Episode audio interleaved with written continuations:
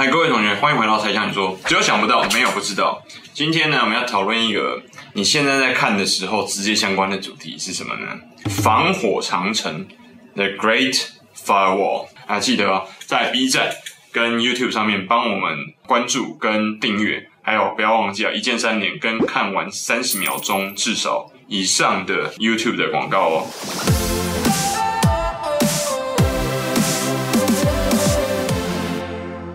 那今天讨论这主题为什么呢？因为这个跟各位同学和我们频道的关系息息相关啊，对不对？很多对岸的同学，台湾这边的呃中港台澳，除了这个大陆方面之外，其他人都没有这方面的问题。但这件事情为什么要讨论呢？因为这件事情跟中国大陆内地的各位同学息息相关，因为它影响了世界对于中国的印象，也影响了整个中国大陆的同学呢。对外界的想法跟形象，那我们先从以下几点开始讨论。它存在的意义是什么呢？它存在的意义其实最大的部分是保护，而这个保护呢，其实呃，我觉得这应该不是一开始设防火长城设立的目的，但是它却起到了某程度的双方双向的保护。什么是双向的保护呢？第一个，它是一种程度的，我这边直接命名一个新的名词啊，叫做资讯关税壁垒，就是 Information Tariff Barrier。其实它在二零一零年的时候基本上正式成型。它其实在前面的时候，前期大概一九九一九九八、一九九九的时候就开始，中共的所谓信息部嘛，就开始在。呃，试验这方面的东西，在后面呢，中国的防火长城之父这位呃博士就执行了这一整个的政策。那很多人怪罪他，但是我们就不论这件事情的对或错，我们只陈述目前存在的既定的客观事实。那这件事情对于中国过往的十年到十二年左右的资讯迅猛的成长非常强大的。为什么？我们要从以下几个关键的事件来讨论。第一个呢，它是保护了这个大陆境内的 IT 的产业，比如像是 BAT，BAT 其实是三个巨头的产业，百度、百度、阿里巴巴 A 跟 T 腾讯，所以简称 BAT。那这三家公司其实就是整个目前中国境内的龙头的资讯产业。那他们相对应的竞争对手呢，就是百度就是 Google 嘛。那阿里巴巴就是 eBay 跟这个亚马逊，那腾讯呢，其实就是 EA 跟这个 Stream 还有 Steam，什么 Unisoft、Ubisoft 这一类的游戏产业。那快手跟秒拍，因为是在二零一五一六之后才慢慢出现这些东西，那它接近相关的竞争对手，就像 Instagram。跟 Facebook，那你可以听得出来，其实这些他们的所谓竞争对手，在二零一零年之后，因为防火长城的关系，完全无法进入中国市场。它几乎在呃大陆的境内，它是没有竞争对手，或者它这些 BAT 相关的产业，它竞争对手就只有内地自己本身这个中国境内的对手，它没有往这个西方的这些国家已经成熟 IT 相关的竞争对手。所以他们的竞争强度呢，你可以说非常激烈，没有错。但是它并没有说哦，这个外资企业辖的外援，跟已经完全开发整个成熟的上下游的整合体系跟服务，像是 Google 这样子，从 Gmail 然后遇到 Google 硬碟，然后与它的这个相簿 Gmail 相关的这个部落格等等之类这些东西，全部一整串串下来，它没有办法把这个只这一个整串的服务价值链。直接拿过来当做它的竞争优势，所以我会说它是一个关资讯的关税壁垒。另外一个，为什么我特别要提二零一零年呢？是因为 iPhone 四，iPhone 四这个手机呢，就是已经象征了 Apple 带领整个全世界的智慧型手机，在那一年开始成已经出现成熟的系统，并且开始开卖。进入整个世界的手机市场，那也就是那一年开始，整个 Nokia 跟 Ericsson 这些都被打乱七八糟的。你有没有发现？就在那一年在出现这样的转折。那那个时候呢，二零一年开卖，因此它变成一个呃很重要的里程碑。那同时呢，很巧的是 Google 也在二零一零年那一个时候开始退出中国市场，主要是它的这个搜寻引擎的服务啊。那整个智慧型手机带来的迅猛的网络发展呢，也就是在整个一年开始之后呢，你看单身狗节、单身节一一一，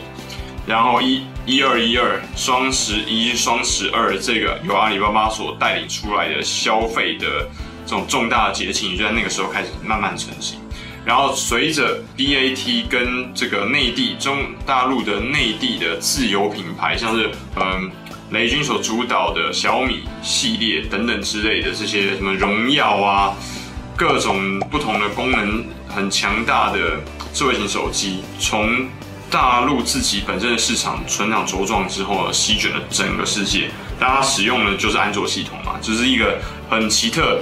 大陆的这些智慧型手机跟美国的 Google，它这种竞合的很奇妙的关系，就在这个时候开开始出现。你有发现这个防防火长城呢？网络长城的阻碍呢，变成 BAT。以翔这所有的大陆为主的自生态的系统的成长茁壮，就在这个地方。所以，二零一零年就是中国大陆的这个网络的，包含手机整个产业的茁壮兴起的元年，就在这个地方。刚刚为什么要讲到它是资讯关税壁垒呢？大家有没有发现，在长此以往到现在。今年来讨论很火红，那就是中美的贸易战里面一个很重要的谈判筹码，就是防火长城的开放与否。那防火长城开放与否，就跟刚刚讲 Google、Facebook、亚马逊这些东西有没有顺势的进入中国的市场有直接关系。那它是不是变成另外一种变相的谈判的筹码？当然是啊。但是这件事情，它在一开始设立的时候，我想可能中共政府并没有设想的这么完整。但是，诶，到这个时候开始的时候，时机到了嘛？自然就出现了，它减少了全世界非中方的资讯对于中共治理上面的影响，而这个影响是双向。那什么意思呢？双向的意思就是说，刚刚一开始我们片头有提到，它形塑了中国大陆在网络上面对于世界的了解，同时反向呢，它也形塑了世界对于中国大陆的了解，那你可以了解，你可以想象一下啊，中国，因为你如果说在境内，你在中国境内啊，或者说非港澳台，你了解世界最快速的方式一样是手机啊，一样是智慧型手机，但是你在境内，中国非港澳台的境内的时候，你只能用什么？你只能用百度啊，除非你翻墙嘛，对不对？你不翻墙的时候，你对世界了解是什么？全部都是。呃，像百度啊，跟知乎啊，还有什么腾讯啊，那些资讯通常都是筛筛选过，都是说这个比较正向的啦，然后是说这个政府已经了解过之后开放给大家，所以了解的这些资讯，好，这个可以理解啊。我这边并没有跟大家讨论这个什么审查制度的是是非对错、爱恨情仇，因为这个东西题目太大了，我们在十分钟、十五分钟内讨论不完。但是在这样的状况底下呢，形塑了在对岸的呃基本上对世界的了解。那反过来呢，在二零一五年我第一次长期在大陆的呃待长久的时间的时候，你会发现，我在进入大陆的境内之前呢，你就用 Google 去了解大陆的这些资讯，基本上行不通的。很多包含甚知乎这这些重要的资讯呢，其实你在 Google 上面查是只能查到一知半解，或者说没有办法完全了解全貌的。那更不用讲说 Google 你在搜查一些比较敏感或者说比较重要资讯的时候，你会发现境外人士只能通过百度跟腾讯三六零什么搜狗这些比较呃境内使用比较频繁而且境内接受的这些。搜寻引擎才能查到比较深入并且完整的资讯。那后来这个这个状况也渐渐减少，就是说哦，它有境内的大陆境内的这些资讯有渐渐的向 Google 这种境外的搜寻引擎开放。但是呢，你如果要找到最完整的资讯的话，建议针对大陆境内的这些资讯，你还是使用百度这种原生态的系统所生长长出的这种搜寻引擎，会得到资讯最完整。最完善，所以呢，你可以了解一下，在二零一五年之前，百度上面资讯跟外界资讯完全不对、不流通的状况底下，你身为一个境外人士，你身为一个外国人，你要怎么去了解大陆？更不可能啊！所以就出现了很多现在常常大陆的同学都抱怨说，为什么西方世界都呃污蔑我们，然后都怎么样？你必须要了解一件事情，这件事情跟防火长城有直接而且密切的关系。这些外国人很有可能并不是故意要去啊污蔑你，要去曲解你的意思。他可能他在搜寻的时候，他可能他看到所有东西都是都是 CNN、BBC，然后什么华尔街日报啊等等之类，你所你所谓的反华的媒体嘛，他并没有办法透过 Google 所找到百度上面你能够呃第一手的消息了解的时候，那他怎么有办法清楚的知道？呃，中国的全貌呢？他怎么会知道这个华日呃华文讯息的全貌？那是不可能的事情，更不用讲，我还没有说这些鬼佬外国人，他们连一个繁体中文或简体中文字他都不会念。那你觉得他能够找到什么资讯？他一定看全部看英文的嘛？那所以这个时候跟你讲，为什么你英文要念好？那不就完美的解释了你现在对岸。所在网络上面承受很多污蔑、很多误会跟很多阴谋论，很大量的误会或 misunderstanding，对不对？所以我相信刚刚以上的四五点能够大概的解释了为什么这个防火长城，为什么这个中共政府他要建这个东西。那建完这个东西之后，它的目的已经达到了，而后面所引申出来的可能原本预期或者没有预期到这些效果，跟没有期待出来的副作用。会是什么样子？所以今天呢，跟大家讨论一下这防火长城，做我们作为一个境外人士啊的观点跟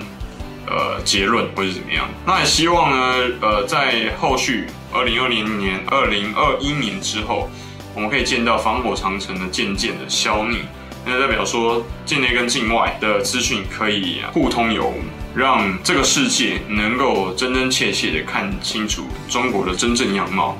也让中国内地的各位同学能够没有任何阻碍的了解这个世界的真正样貌。OK，期待很快这一天的到来。如果你有什么想法跟意见的话，欢迎在下面留言。然后或者说你有什么想要看的主题，希望我们拍的影片，你可以在下面帮给我们更多的意见跟想法。啊，记得在 B 站跟 YouTube 上面帮我们关注跟订阅，还有不要忘记啊，一键三连跟看完三十秒钟至少。以上的 YouTube 的广告哦，OK，才向你说，下一支影片很快再见，拜拜。